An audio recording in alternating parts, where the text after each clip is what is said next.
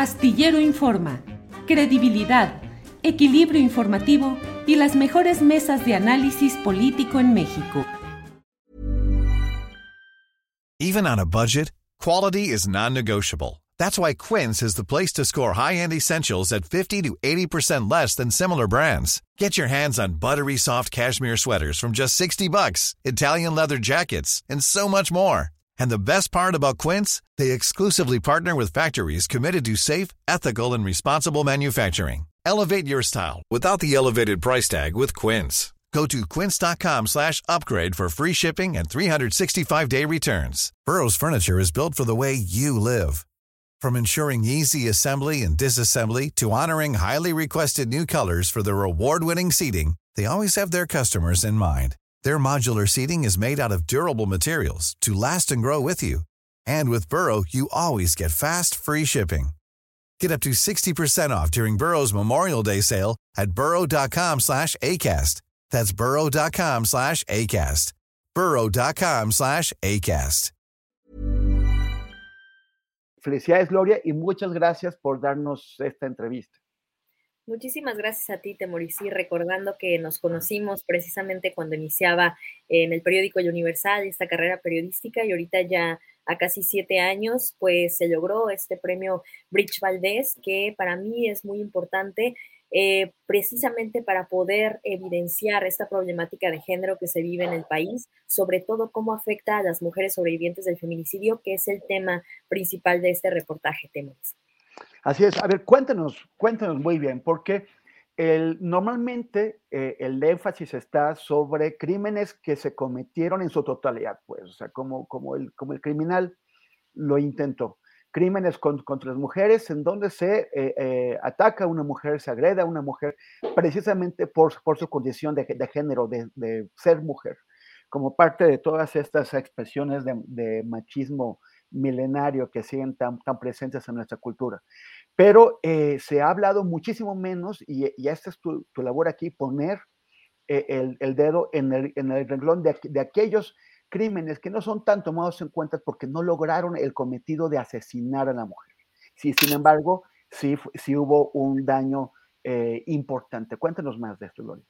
Exacto, precisamente, desafortunadamente en México se toman en cuenta una vez que los asesinatos son consumados, es decir, una vez que una mujer pierde la vida, son contabilizados de manera muy fríamente los feminicidios, que es un problema sistemático que se vive en el país, pero desafortunadamente lo que no se cuenta, de lo que no se habla, es de las mujeres que sobreviven a estas agresiones de violencia extrema, ¿no? Estoy hablando de apuñalamientos, eh, de golpes, de ataques incluso químicos o con ácido, como ya hemos visto eh, diferentes eh, víctimas que se están movilizando para que se reconozcan estas violencias. Y es que desafortunadamente no basta con una sanción contra el agresor, sino que eh, desafortunadamente las autoridades lo que hacen es minimizar estos casos sin reconocerlos bajo la figura de tentativa de feminicidio.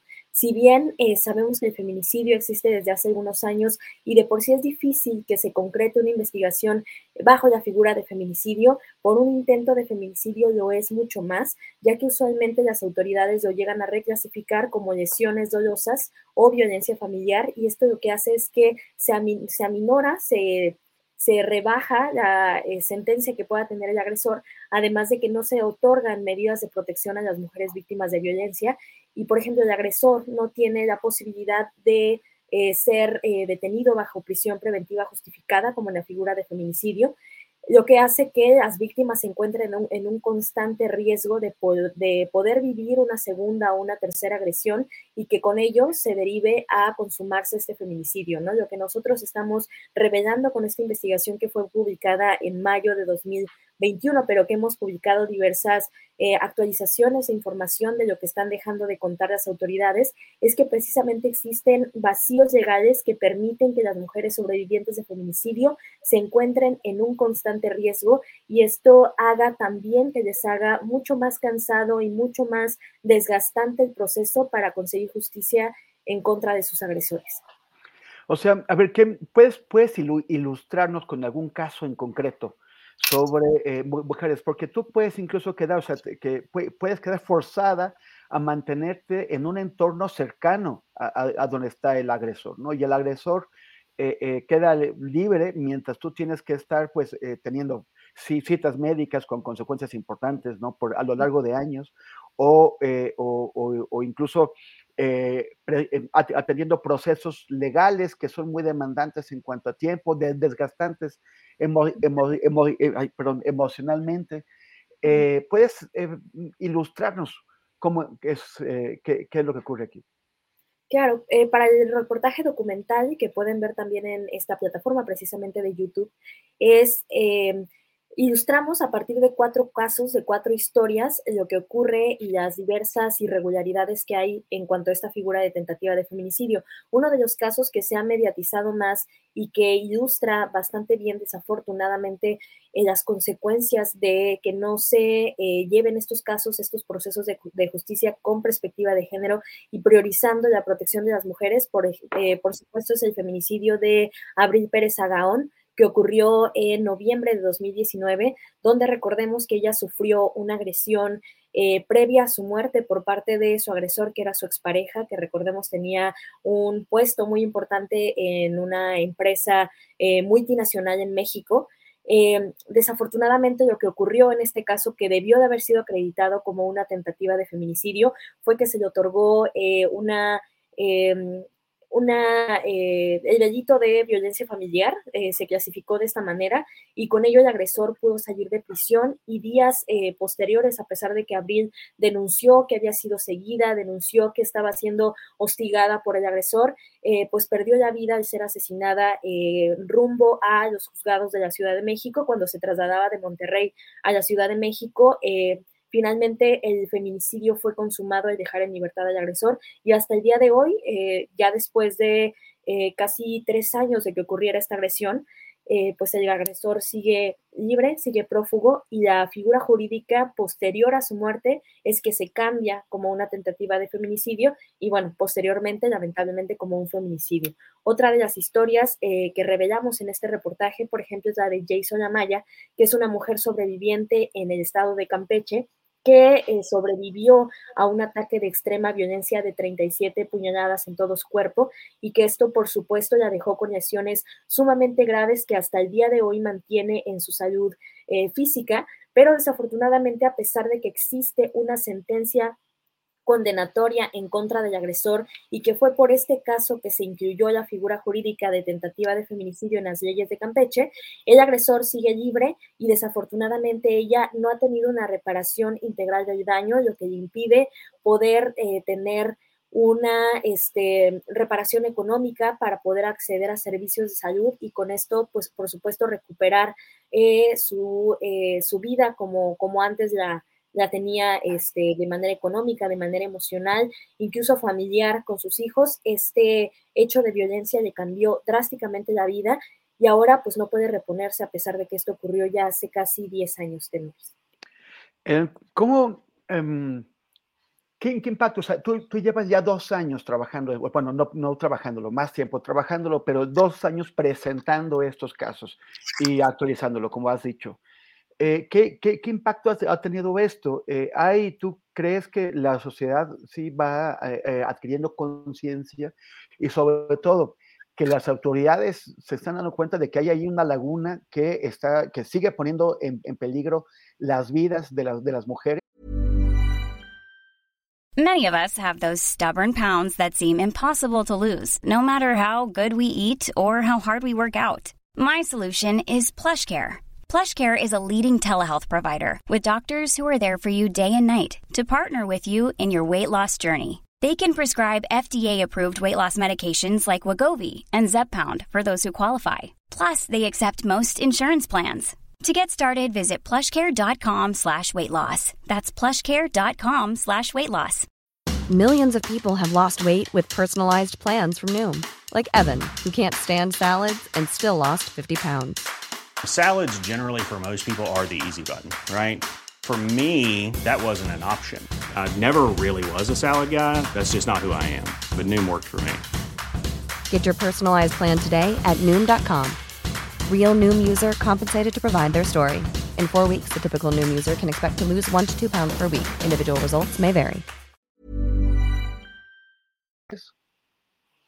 Sí, totalmente. Me parece muy importante esta pregunta que haces porque efectivamente antes de este reportaje y antes de que se mediatizara tanto eh, la lucha de las mujeres sobrevivientes de feminicidio, no se hablaba mucho de la tentativa de feminicidio. Ahora lo que podemos ver es que hay diversas propuestas legislativas para poder armonizar en todos los estados del país esta figura, porque si bien existe el delito de feminicidio y existe la figura jurídica de la tentativa, hay mucha resistencia para poder aplicarla con perspectiva de género en, eh, en estos casos que eh, pues necesitan una investigación eh, contextual y con perspectiva de género a partir de, de, cómo se, dio la agresión y de cómo eh, se intentó privar de la vida a una mujer, ¿no? Ahora lo que vemos es que hay em, ciertas, este, ciertas propuestas jurídicas, primero para acreditar o para reconocer en las leyes de manera Em, tipificada de, manera literal la tentativa de feminicidio para poder reconocer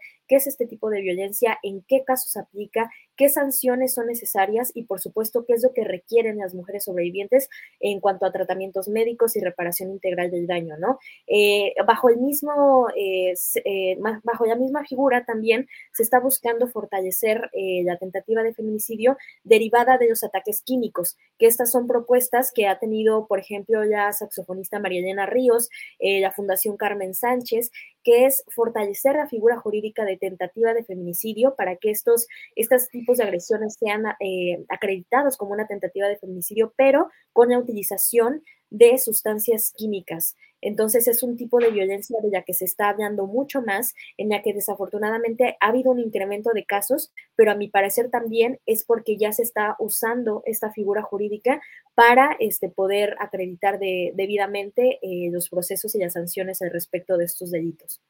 Y, por lo tanto ahora se está contabilizando algo que antes se, dejaba de lado o como un delito común. ¿Y qué, qué, opinas? ¿Qué nos puedes decir de la cobertura periodística de ese tipo de, delitos? ¿Tú crees que eh, en, nuestro gremio se está entendiendo mejor qué, qué, es lo que pasa, qué es lo que implica, se está eh, siendo más, más profesional al momento de tratarlos? A mi parecer sí, creo que se está hablando, se está abriendo mucho la conversación también entre periodistas y está habiendo mucho más interés en darle cobertura a estos temas, ¿no? Hay muchas colegas periodistas, principalmente mujeres, que están dando cobertura a historias eh, de injusticias, historias abandonadas respecto a este tipo de delito y también en cuanto a la violencia de género a nivel general, pero creo que también al hacer un llamado desde el periodismo es que se pueda hacer eh, un cambio también eh, fortaleciendo la voz y la lucha de las víctimas que lo han tenido por mucho tiempo, ¿no? Eh, me parece que la cobertura se está haciendo pues mucho más amplia respecto a este tema y también con mucha más ética em, tomando en cuenta la seguridad, por supuesto, de las víctimas. Me parece que afortunadamente no solo este, por parte de las autoridades se está volteando a ver este tema, sino también de la prensa y creo que se está haciendo eh, de una manera muy relevante para poder eh, llevar eh, con seriedad estos casos y que puedan propiciar a, que se logre justicia en ellos. Hace, hace algunos años, cuando, con, los, con mis colegas de colectivo Ojos de Perro fuimos a acompañar a, madres buscadoras en Sinaloa, eh, Birna Nereida, que, que, es la, la, mujer que los encabeza y que, y que, y que cuyo hijo fue desaparecido y ya luego encontró los restos, nos decía, no, no esperen a que les pase. O sea, que, que, que e, e, ella había, había sido así, que, que había eh, ignorado este fenómeno hasta que le ocurrió. Y decía, no esperen a que les pase. ¿Tú, tú harías un llamado parecido? Claro que sí, yo creo que lo más importante sobre estos temas y con ello la importancia también eh, del periodismo para poder reconocerlos es que se nombre este tipo de violencias y que están ocurriendo, ¿no? Para que tal vez mucha más gente se reconozca en esta situación y pueda hacer algo al respecto. Y también, por supuesto, eh, exigirle a las autoridades que se cambien eh, legislaciones que son necesarias para eh, mejorar o fortalecer o amparar a las mujeres en esta situación, ¿no? Em, desde mi punto de vista, eh, creo que lo más importante eh, es reconocer, es hablar, es que estos temas estén en la conversación, porque de esta forma, si se nombran, existen, y si se nombran, podemos dejar de normalizar estas situaciones, ¿no? Porque si no se nombran, si no existe una tipificación, si no existe una conversación sobre el tema, lo que pasa es que se olvidan desafortunadamente estos casos que no pueden ser eh, llevados a la justicia, ¿no? Y precisamente en esto de eh, pues evitar que nos ocurra. Yo creo que también eh, parte de la audiencia que está escuchando eh, pues esta entrevista a través de, tu espacio, Temoris, yo creo que también es difundir la información, que se sepa, que las mujeres sepan que esta figura jurídica existe, que puede ser utilizada y también que forma parte importante para la prevención de feminicidios en un país como México, que desafortunadamente es profundamente feminicida. Bueno, es el, es el espacio de Julia Astillero, que yo no sé, igual si te lo has encontrado por allá, anda también eh, de viaje por, por, por Europa, en, bueno, está en Francia y por, por allá anda, entonces igual en, un descuido te lo, te lo, te, lo encuentras. Gloria, ya para, para, para concluir nuestra conversación, eh, tu, tu, trabajo está disponible de, de, manera libre en Internet, cualquiera lo puede ver, ¿no? ¿Nos puedes eh, dar el detalle? Para que, para que quienes este, estén interesados o, interesadas te puedan seguir?